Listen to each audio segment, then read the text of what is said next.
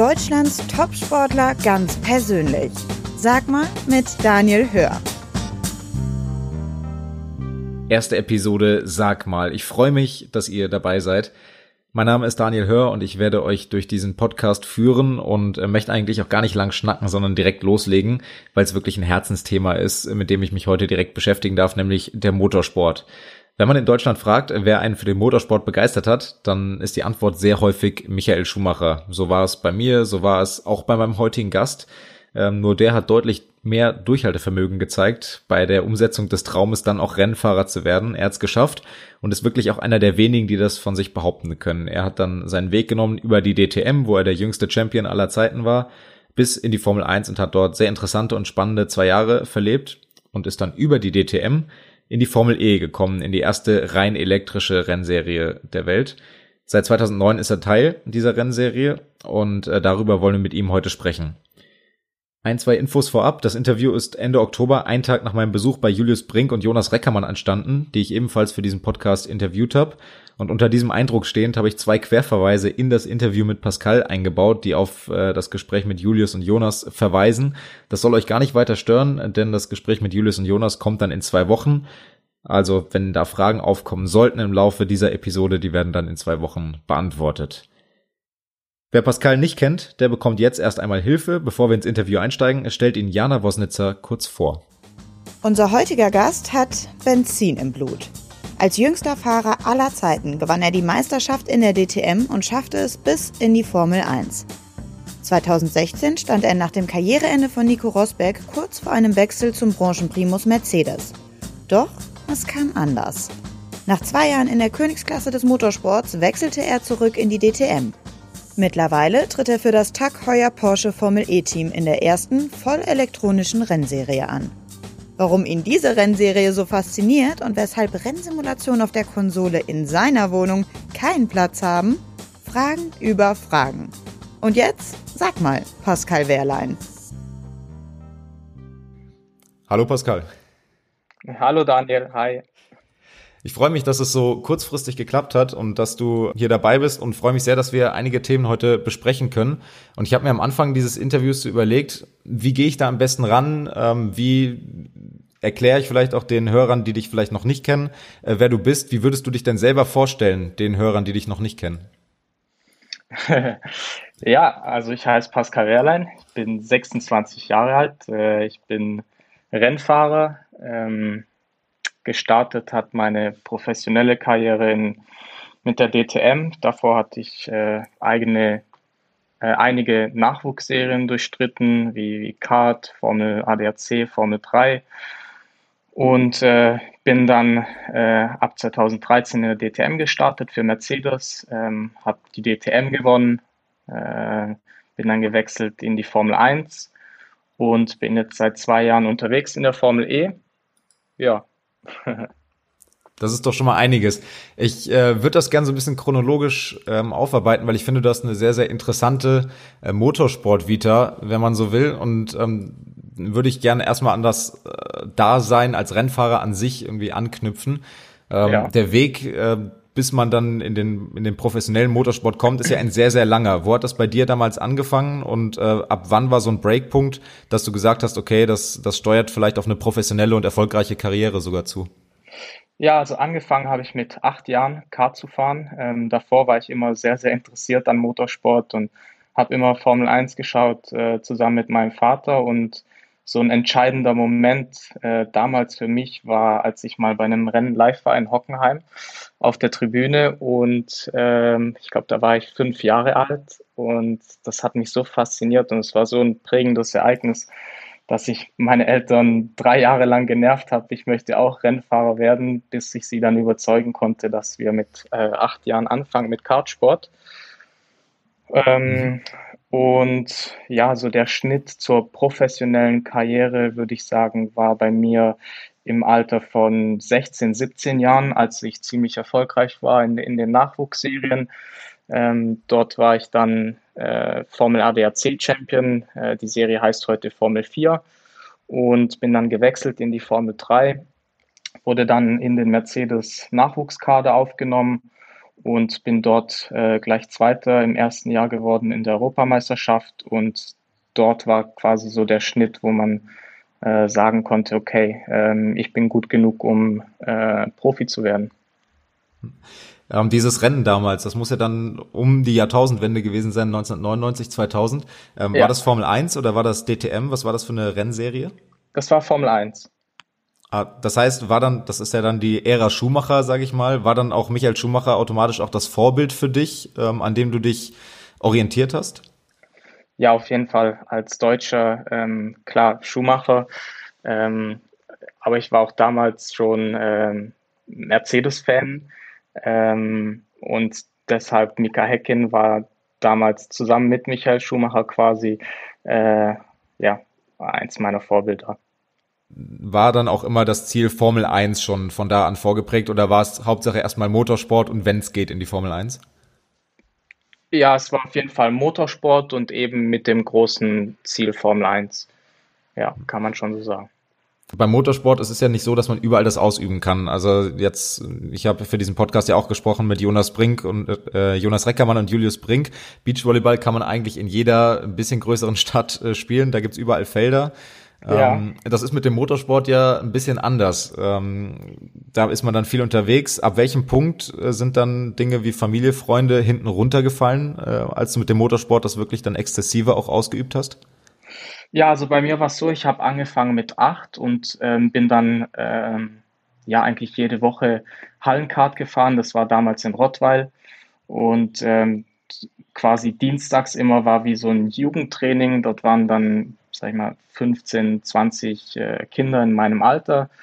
Und äh, wir sind dann dort immer so eine Stunde am Stück gefahren. Und am Wochenende gab es dann eben immer so regionale Meisterschaften. Ähm, dann bin ich die, glaube ich, ein, zwei Jahre gefahren und bin dann 2005 gewechselt in den Outdoor-Kartsport und äh, bin dann dort die deutsche Meisterschaft gefahren 2005 und habe die dann auch gewonnen von 2006 bis 2009, also viermal in Folge. Und dort geht natürlich sehr viel, äh, ja, das ist natürlich sehr zeitintensiv. Also die, die deutschen Meisterschaften finden dann auch wirklich in, in ganz Deutschland statt. Und äh, das heißt quasi Donnerstagabend äh, haben wir dann das Wohnmobil gepackt und äh, sind dann losgefahren äh, zusammen mit meinen Eltern auf die jeweiligen Strecken und waren immer bis Sonntagabend dort, um, um die Rennen eben zu fahren. Verschiebt sich dann der Freundeskreis auch quasi in den Motorsport, dass man seine Freunde dann dort hat oder ähm, bleibt der um die Schule rum, sage ich jetzt mal? Ja, sowohl als auch. Also klar habe ich viele Freunde dann auf der Kartbahn äh, auch gehabt und äh, sogar bis heute. Ähm, aber natürlich hat man auch seine Freunde dann zu Hause von der Schule ähm, ich habe, bis ich 18 Jahre alt war, auch noch Fußball gespielt und äh, ja, natürlich habe ich dort dann auch meine Freunde gehabt. Und wie ist das jetzt äh, heute aktuell? Also jetzt sicherlich in diesem Jahr, in diesem speziellen Corona-Jahr nicht ganz vergleichbar, aber sonst unter Normalumständen, sage ich mal. Wie viel Zeit bleibt dann überhaupt noch, die du zu Hause verbringen kannst ähm, und dann auch mit Freunden, Familie etc. Äh, verbringen kannst und diese Freundschaften pflegen kannst?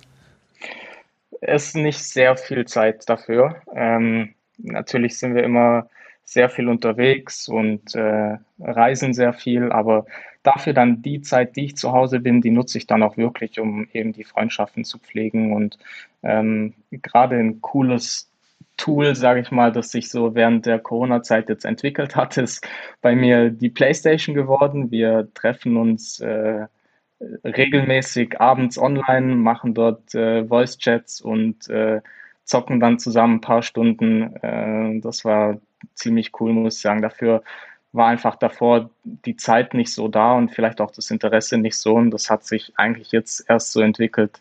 Ähm, ja, das macht eigentlich ganz schön viel Spaß. Da muss ich mal gerade einhaken. Was wird denn da gezockt? Weil ich könnte mir vorstellen, wenn jetzt eine Rennsimulation aller Forsa oder Formel 1 oder so gespielt wird, dass es dann relativ frustrierend werden könnte für dein Umfeld gegen dich. ja, also es sind nie äh, Rennspiele. Äh, spielst du dann überhaupt keine Rennspiele oder spielst du die dann eher für dich? Ich muss sagen, ich als, als Motorsport, jemand, der Motorsport nie aktiv betrieben hat, für mich ist es dann geil, mich so als kleiner Formel-1-Fahrer hier auf der Couch zu fühlen mit dem Controller in der Hand. Aber ich kann mir vorstellen, dass das, dass man dann an deiner Stelle auch mal sagt, jetzt brauche ich mal kein Lenkrad. Ja, genau. Bei mir sind es eben dadurch, dass ich sehr, sehr viel Zeit im Simulator verbringe. Äh, also jetzt bei Porsche und ich bin ja auch noch angestellt bei, bei Ferrari und äh, dort als Entwicklungsfahrer verbringe ich wirklich sehr viel Zeit im Simulator. Das heißt teilweise vier Tage in der Woche, wo ich nur am Simulator verbringe und ähm, deswegen habe ich zu Hause auch gar keinen Simulator, ähm, sondern ja, beschäftige mich dann lieber mit anderen Sachen. Wie sieht dann da generell, also wenn du sagst, äh, du bist ja Entwicklungsfahrer bei Ferrari, Simulatorfahrer, das ist ja dann Formel 1, dann dein genau. Formel E-Cockpit, was du ja inne hast. Ähm, ja.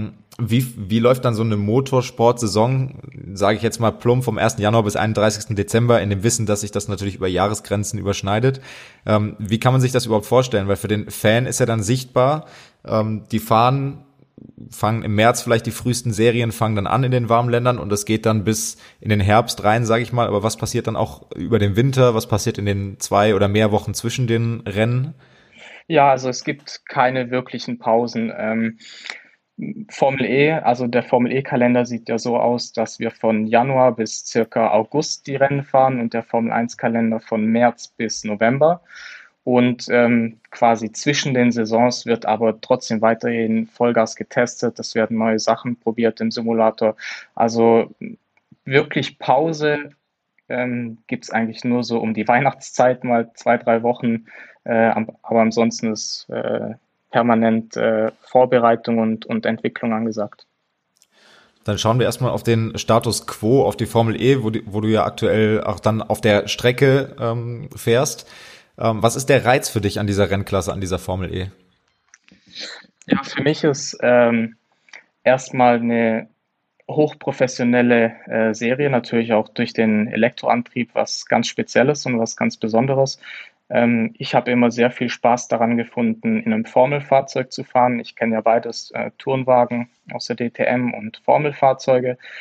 Und äh, eigentlich komme ich aus der Formelwagenschiene und ähm, ja, nach 2017, als klar war, dass, dass ich für nächste Saison kein Formel 1 Cockpit äh, kriegen würde, ähm, habe ich mich eben umgeschaut, was, was möchte ich in Zukunft machen. Und ähm, für mich waren an erster Stelle Spaß, äh, Chancengleichheit ähm, und natürlich was äh, Kompetitives. Ähm, und deswegen die Formel E ist da dafür perfekt die Chancengleichheit ist ja ein unheimlich spannendes Thema letztendlich auch in der Formel E mit dem, ähm, um es zu erklären, das gleichbleibende Chassis, sprich ähm, die, das, was man sieht sozusagen ähm, als Zuschauer von außen, das ist alles gleich, aerodynamische Teile, da gibt es keinen Unterschied zwischen den Teams und lediglich am Antriebsstrang oder ähnlichem kann dann entwickelt werden. Ähm, was würdest du sagen, wie viel näher liegen die Autos zusammen als in der Formel 1, um da nochmal irgendwie einen Vergleich zu ziehen? Ja, die Chancengleichheit in der Formel E ist das Coole für die Fahrer. Also als Vergleich in der Formel 1 sind vom besten Team zum letzten Team äh, Abstände von drei Sekunden, dreieinhalb Sekunden und äh, den Großteil macht dort das Auto aus. Also ich würde sagen, alle Fahrer können irgendwo innerhalb von einer halben Sekunde fahren und der Rest macht wirklich das Auto aus. In der Formel E sind die Abstände von Platz 1 zum letzten Platz äh, ja, zwischen einer halben Sekunde und Sekunde und ähm, ja, genau die, ich sage mal, in, in, in der gleichen Range liegt dort äh, der Fahrer wie in der Formel 1, das vom besten bis zum letzten auch wahrscheinlich eine halbe Sekunde liegt. Ähm, und das macht es halt sehr interessant. Man kann äh, an einem guten Wochenende, sage ich mal, Rennen gewinnen, aber an einem schlechten Wochenende kannst du auch ganz schnell auf den letzten fünf Plätzen landen. Und ähm, mir als Fahrer macht das sehr viel Spaß. An einem guten Wochenende hat man das Gefühl, man hat wirklich was Besonderes gemacht. Äh, und man fährt nicht nur gegen ein, zwei andere Teams, wie es zum Beispiel in der Formel 1 der Fall ist, weil dort einfach die Zeitunterschiede viel zu groß sind. Das heißt, der Faktor Fahrer ist dann einfach ein viel größerer in der Formel E.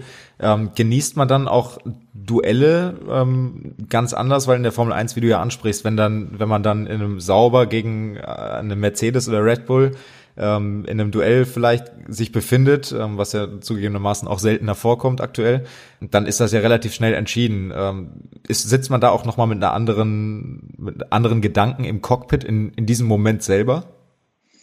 Ja, man hat einfach den Gedanke im Kopf, dass man gegen das ganze Starterfeld fährt und äh, nicht nur gegen ein paar vereinzelte Fahrer und, und Teams. Und äh, das macht einfach sehr, sehr viel Spaß. Die, die Zeitunterschiede sind äh, sehr eng. Das heißt, das ganze Feld auch während dem Rennen ist viel enger zusammen. Und äh, ja, das, äh, ich meine, Sport sollte so sein, dass quasi jeder die gleiche Chance hat äh, auf Siege.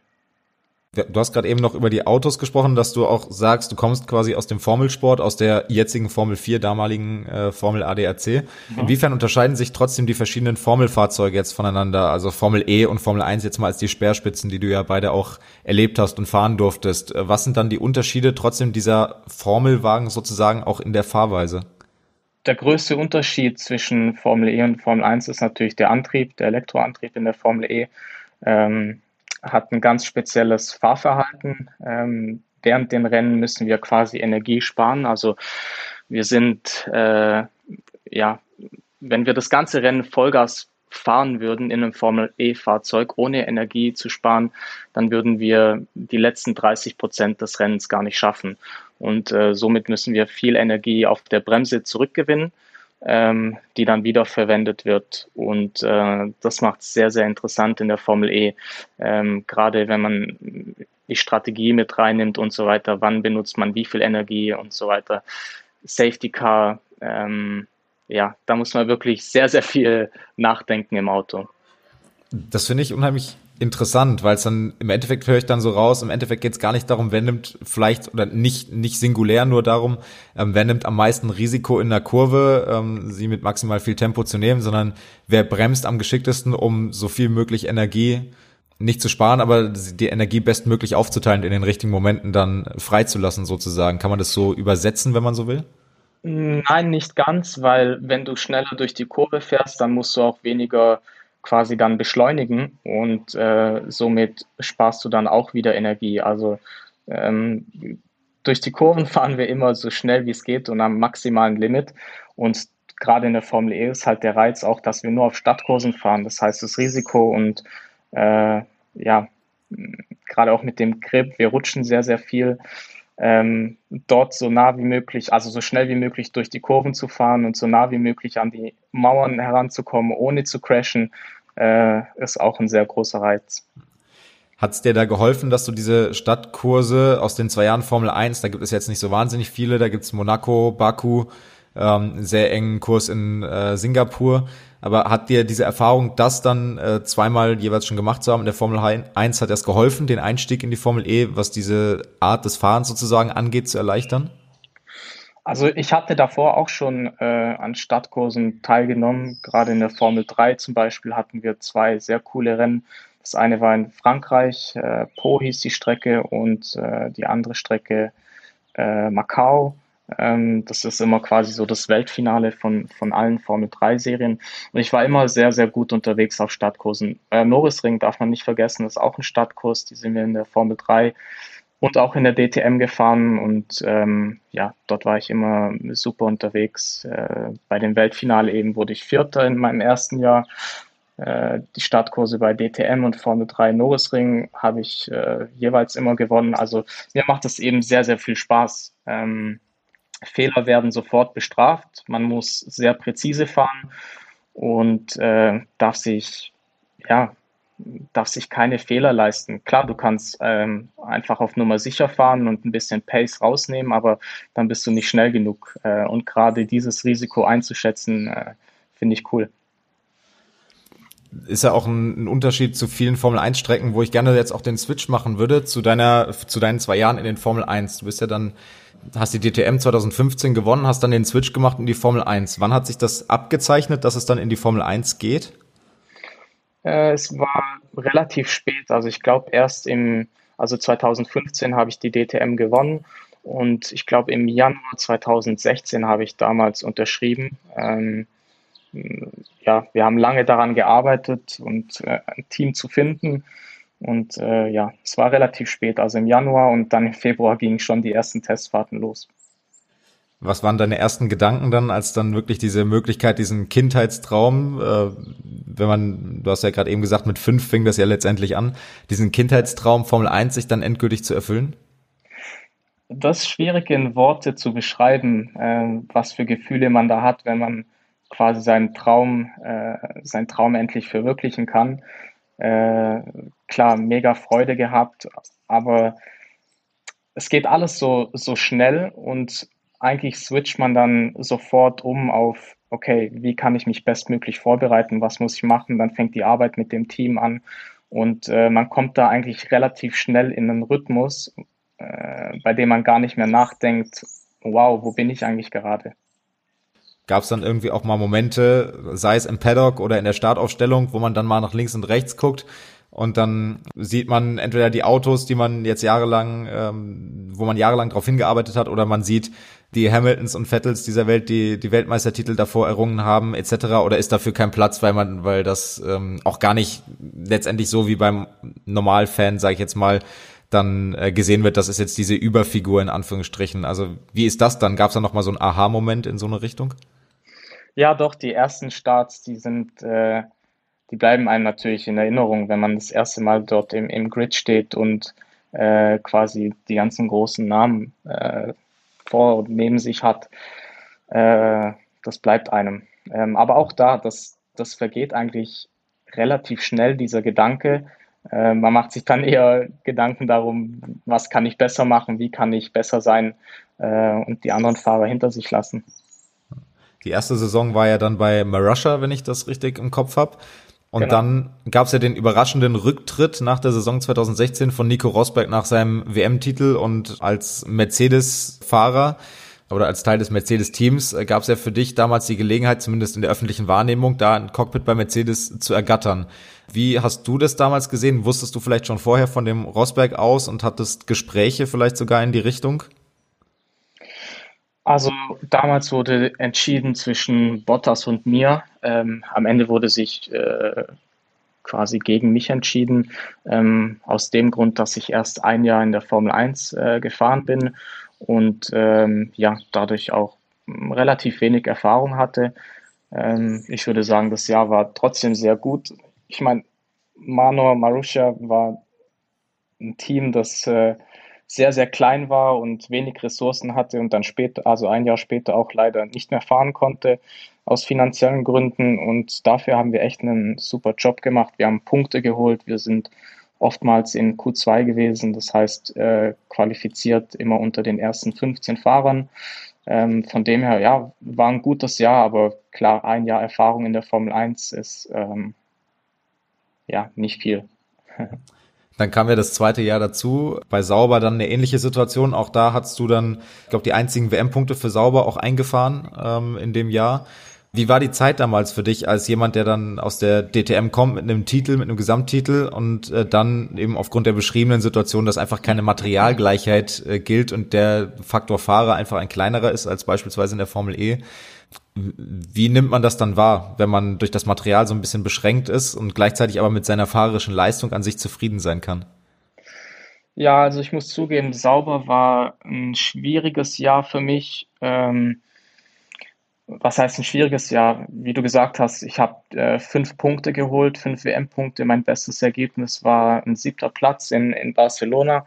Äh, und das ist für, für ja, das Auto, was ich damals zur Verfügung hatte, war das äh, sehr, sehr gut. Ähm, wir sind mit einem Vorjahresmotor gefahren von Ferrari. Das heißt, wir sind 2017 mit einem 2016er Motor gefahren und hatten da dadurch schon von Anfang an ein Handicap und dieses Handicap wurde natürlich immer größer, weil die Teams äh, die Motoren weiterentwickeln und wir sind auf dem Stand von 2016 geblieben. Ähm, dadurch war eben ja, der Anfang der Saison äh, noch akzeptabel, aber unser Rückstand wurde einfach immer größer im Laufe der Saison. Ähm, ja. Und dann hast du wieder die Rückkehr angepeilt, bist dann zu Mercedes in die DTM zurück, wo du ja 2015 eine unglaubliche Erfolgsgeschichte geschrieben hast. Wie ist der Switch dann von einem Formelverhalten wieder zu einem Class 1 Wagen, zu einem Tourenwagen? Wie schnell hat man den hinbekommen oder wie schnell hast du den hinbekommen und wie schwierig ist das oder was für Schwierigkeiten bieten sich dann einfach, weil es ja auch ein anderer Fahrstil einfach ist mit mehr Kontakt zum Gegner im, im Rennen etc. Ähm, der Switch von, von der DTM zur Formel 1, sag ich mal, ist, äh, ist leichter, weil man gewöhnt sich schneller an etwas Schnelleres, ähm, wie dass man sich wieder quasi zurücknehmen muss und sagen muss, okay, die Kurve kann ich nicht so schnell fahren, wie es aus den Jahren zuvor gewohnt war. Und ähm, ja, der Umstieg, aber das sieht man bei allen Fahrern, alle, die aus der Formel 1 in, in die DTM wechseln, die tun sich im ersten Jahr immer ein bisschen schwer.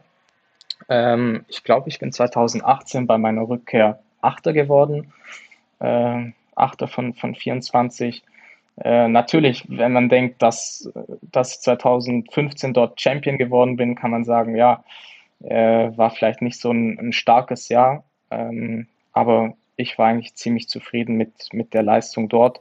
Die DTM ist halt sehr speziell, man muss in den ersten Rennen performen, ähm, weil man dann eben quasi die Unterstützung von den anderen Fahrern, also von den anderen Markenkollegen bekommt und äh, dort auch sehr äh, ja, sehr viel mit äh, Teamorder gefahren wird, um dann, sag ich mal, den, die besten ein, zwei Fahrer von der jeweiligen Marke zu unterstützen und damit die auch die besten Punkte holen und, und dann am Ende gewinnen.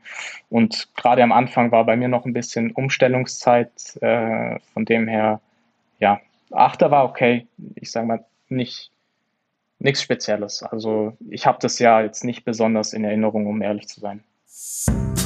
Mein Thema. Wir haben vorhin im Vorgespräch kurz gesprochen, hm, welches Thema kann man in diesem Komplex vielleicht auch so ein bisschen herausstellen.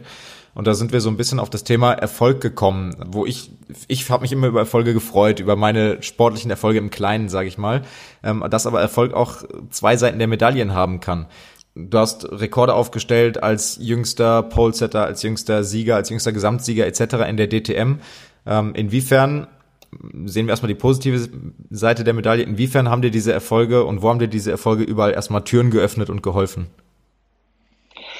Ähm, ich glaube, zuerst mal ist das Wichtigste an, an dem Erfolg äh, quasi die, äh, ich meine, die ganze harte Arbeit, die man im Hintergrund reinsteckt und äh, gerade im Motorsport, ich meine, man erntet sie ziemlich spät. Ich habe angefangen mit acht Jahren im, im Kartsport und quasi zwölf Jahre später wurde ich dann das erste Mal Champion in, in der DTM. Ähm, man lässt quasi in so einem Moment seine ganze Karriere mal Revue passieren und die ganzen Momente, die, die Höhen, aber auch die Tiefen. Klar, in, in, in der Motorsportkarriere gibt es auch viele Tiefen. Ähm, die ganze harte Arbeit, die ganze, der ganze Einsatz, speziell von meinen Eltern, ähm, von Anfang an bei jedem Rennen mit dabei gewesen sind und Natürlich auch meine Eltern hatten viele Einschränkungen, aber äh, ja, Erfolg ist etwas sehr, sehr Schönes, ähm, ähm, gerade wenn er mit viel, viel Arbeit und mit viel Zeitaufwand äh, betrieben wurde.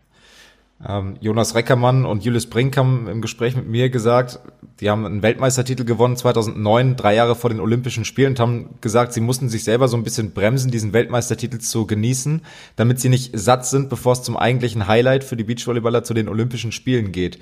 War es bei dir auch so, dass du manchmal gedacht hast, okay, ich darf jetzt auf diesen Erfolg nicht mich ausruhen und dich aktiv versucht hast zu bremsen, diesen Erfolg 2015 zu genießen? Ja, bei mir war es ein bisschen eine andere Situation. Ich bin ja dann in die Formel 1 gewechselt ähm, und habe dort quasi von Null angefangen. Ähm, äh, von dem her gab es da nichts, worauf ich mich ausruhen konnte. Die Formel 1 war ein ganz anderes Umfeld, ein ganz anderes Auto wie, wie das Jahr zuvor in der DTM.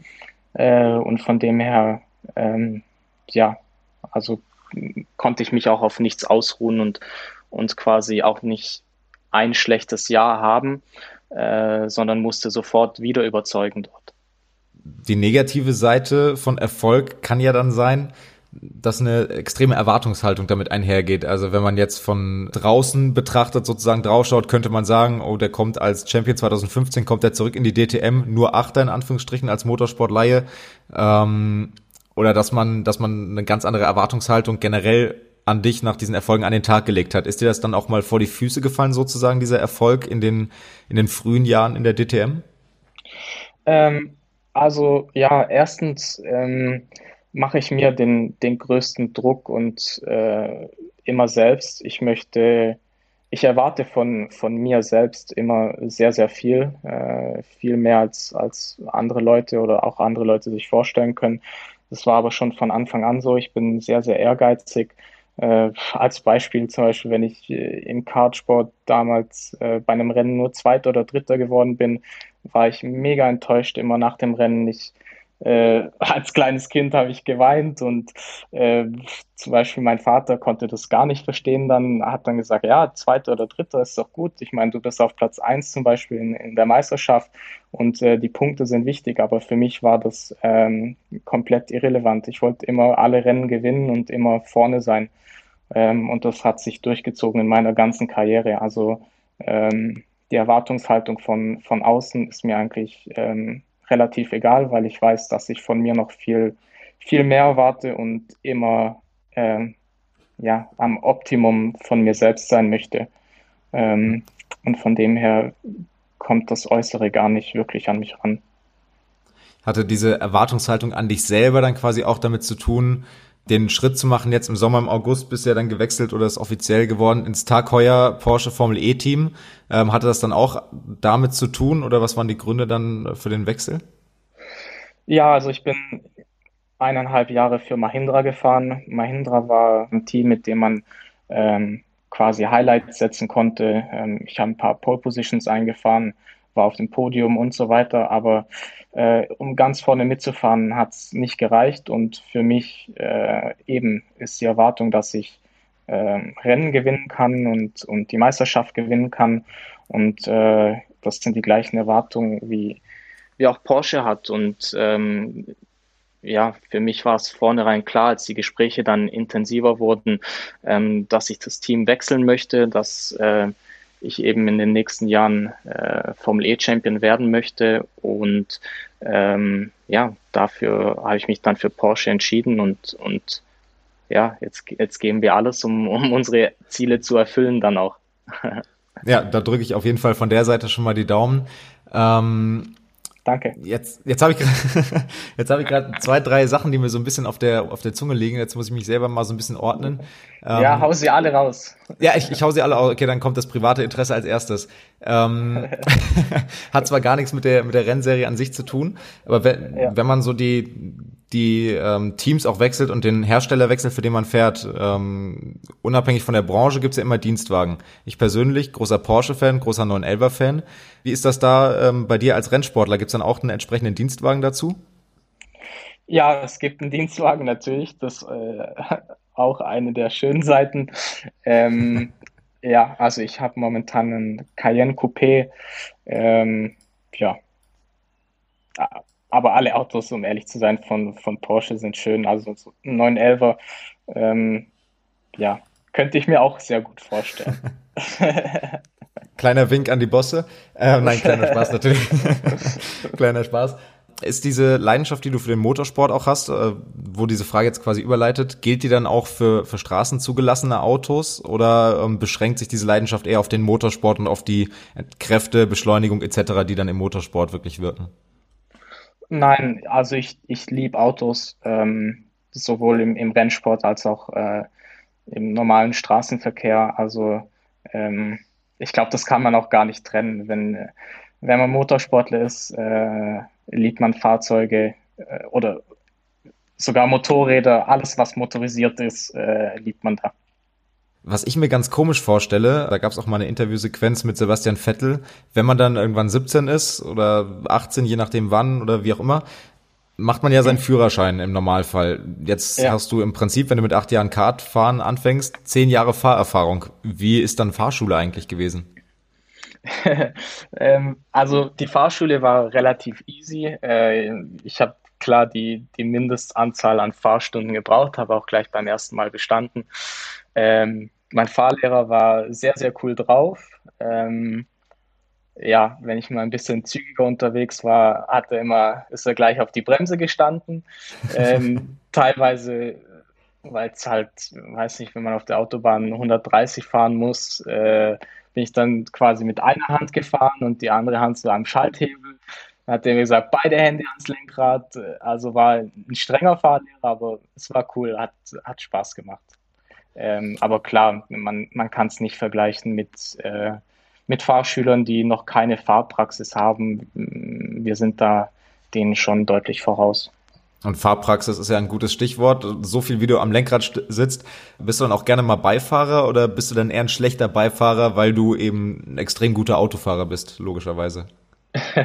ich bin sehr ungerne Beifahrer.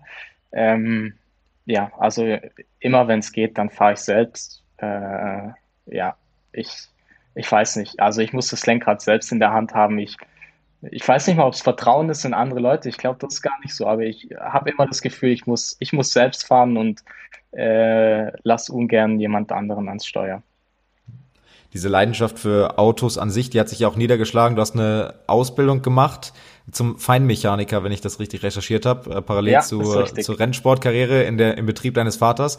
Statt ja. da das Ziel dahinter gesteckt, äh, die Komponenten deines Arbeitsgerätes sozusagen noch besser kennenzulernen? Oder ähm, war das dann wirklich eine Leidenschaftsausbildung und hilft dir die vielleicht auch heute im, im Rennsport? Ähm, also die Ausbildung habe ich gemacht äh, oder habe ich gestartet, als ich 15 Jahre alt war, ähm, quasi nach der Realschule.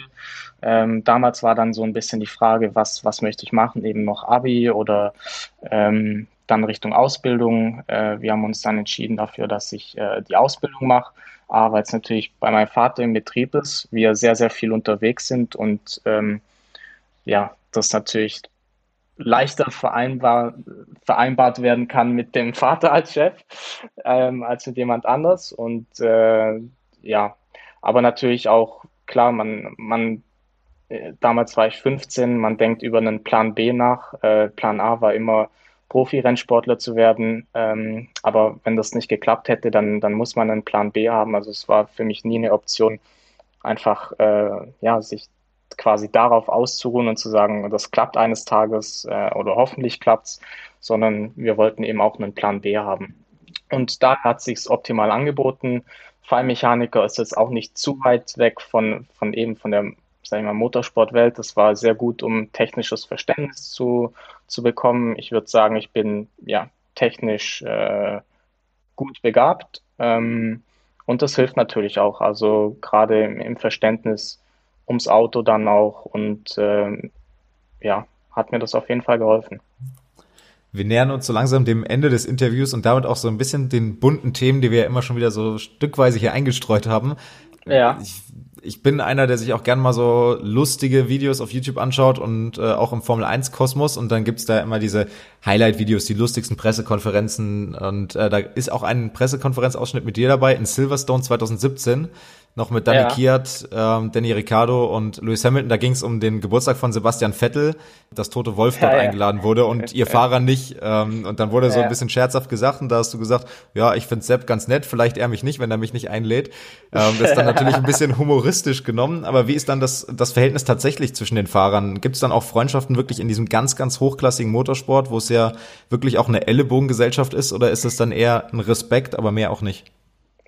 Ja, das war damals als Scherz gemeint. Ich bin ähm, sehr, sehr gut mit Sepp ausgekommen oder komme heute auch noch sehr, sehr gut mit ihm aus. Ähm, wir wohnen nicht weit voneinander weg, ähm, sind öfters zusammen geflogen oder auch im Winter zusammen Fußball gespielt. Also äh, das war, war als Spaß gemeint. Ähm, unter den Fahrern gibt es Freundschaften, ähm, wenn auch nicht viele.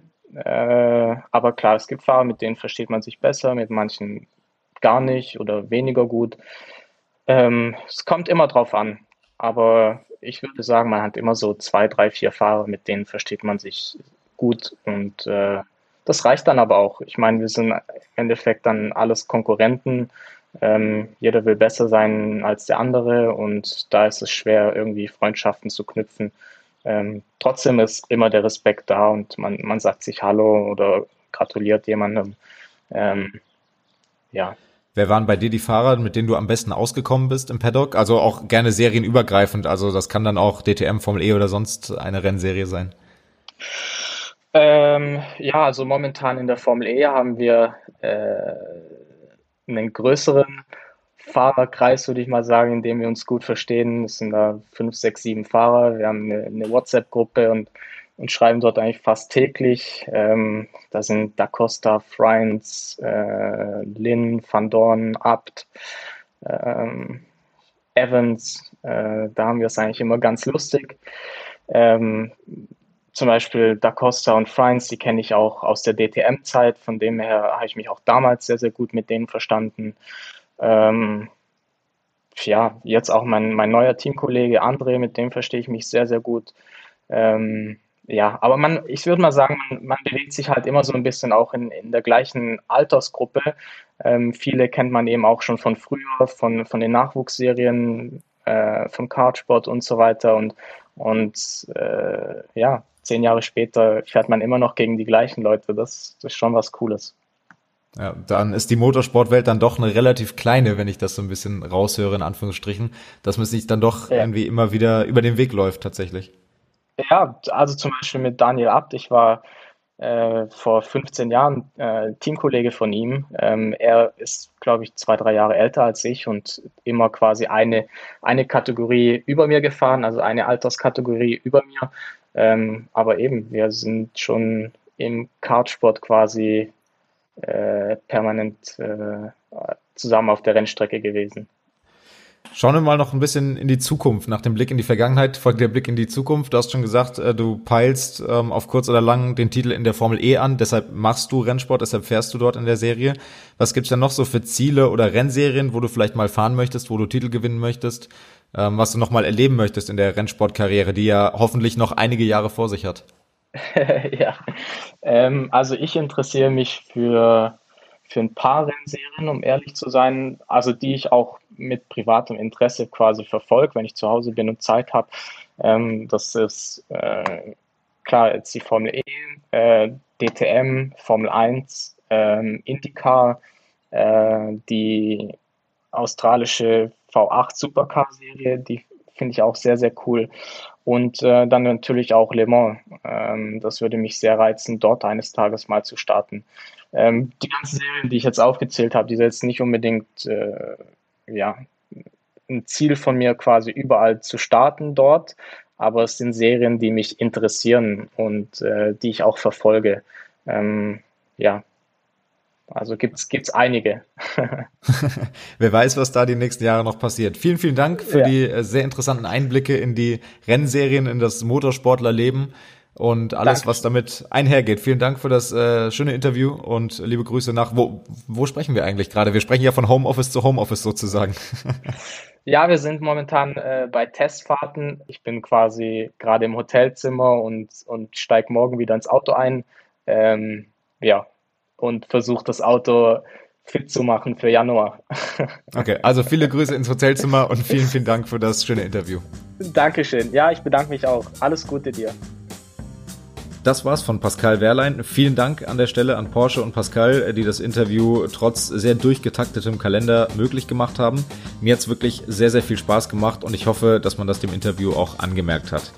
Wenn euch das Ganze genauso viel Spaß gemacht hat wie mir, dann freue ich mich zum einen natürlich über Feedback, über ein Abo, dann verpasst ihr gar nichts mehr und über ein Sternchen oder zwei oder drei oder vier oder im Idealfall fünf bei Apple Podcast oder dem Podcatcher eurer Wahl. Das würde mich sehr freuen. Und für Feedback, Gästewünsche und Themen, also alles, äh, wo ihr irgendwie euch auch gerne mit einbringen wollt, ähm, bin ich offen und könnt ihr mich kontaktieren über Instagram unter Daniel-Hör, H-O-E-H-R und dann freue ich mich da mit euch in Kontakt zu treten. Wer beim Thema Formel E jetzt Blut geleckt hat und sich da weiter informieren möchte, der kann gerne mal bei den Kollegen von Inside E reinhören, dem Podcast rund um das Thema Formel E. Da gibt's dann alles Wichtige und ähm, sowieso alles Wichtige zu dieser Episode. Das packen wir euch auch nochmal in die Show Notes, damit ihr da ganz einfach hingelangt. Ja, vielen Dank fürs Zuhören. In zwei Wochen geht's dann hier weiter mit den beiden Beachvolleyballern, mit den Weltmeistern, mit den Olympiasiegern Julius Brink und Jonas Reckermann. Wir haben uns bei Julius einfach mal auf der Terrasse getroffen, haben uns da anderthalb Stunden zusammengesetzt und über das Beachvolleyballerleben, über die ein oder andere Anekdote, die vielleicht auch ein bisschen mit Alkohol zu tun hat, gesprochen. Ähm, also da lohnt es sich auch wirklich äh, wieder reinzuhören. Bis dahin bleibt alle gesund und bis in zwei Wochen. Ciao.